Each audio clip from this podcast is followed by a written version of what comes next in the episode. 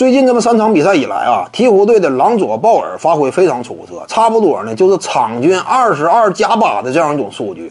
说实话，这个很亮眼，因为朗佐鲍尔呢，以往啊我们都认为完了，未来没有发展了，对不对？英格拉姆已经崛起，球队当中又选中了西安，他这么一位昨日黄花曾经的榜眼啊，没人重视了。但是没想到呢，朗佐鲍尔啊，训练场上能够看出。没少挥洒汗水，对不对？积极努力，自己哪儿短补哪儿。现在来看补的挺到位，防守端一直就有能力。朗佐鲍尔，无论是个人的单防能力啊，身材的优势啊，控卫位置一米九八那不矮了，有摇摆能力，再加上大局观与视野呀，篮球智商很高。这个球员防守端呢，至于集体的防守价值，通常也比较突出。防守端能力很强，进攻端这块呢？大局观，刚刚进入联盟那会儿，仅就支配球能力而言，有魔术师的那样一种风采。当年确实嘛，打的第一场季前赛，让人都眼前一亮。支配球能力非常强，短板就在于远射这块不行。而远射不行呢，恰恰是这个时代啊，对于一名顶尖的外线持球人呢，你别说顶尖，哪怕是一个合格的首发，你远射不行，都是个严重制约。你比如说呀，同届新秀，二零一七年，当时状元富尔茨，你看看这赛季在魔术队三分远射命中率百分之二十四，这就彻底废了，未来也发展不起来了，不见起色。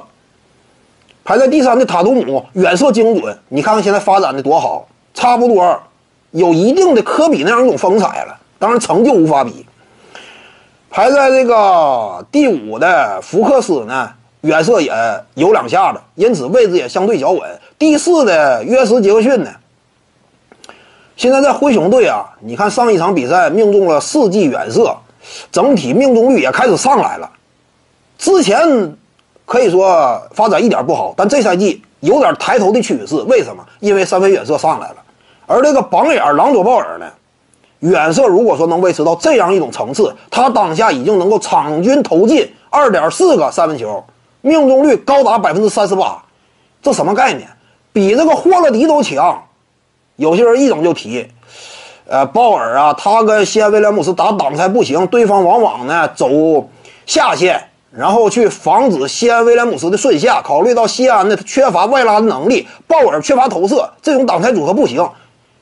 鲍尔现在的投射已经不错了，他是有后撤步持球三分远射的能力的，他能够。高质高效的完成远射任务，现在你不能再低估他的投篮了。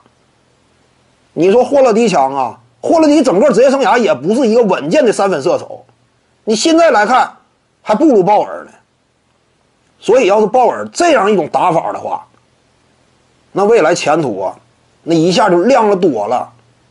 甚至在鹈鹕队内啊，他跟西安威威廉姆斯一旦能够形成长久紧密的搭档关系的话。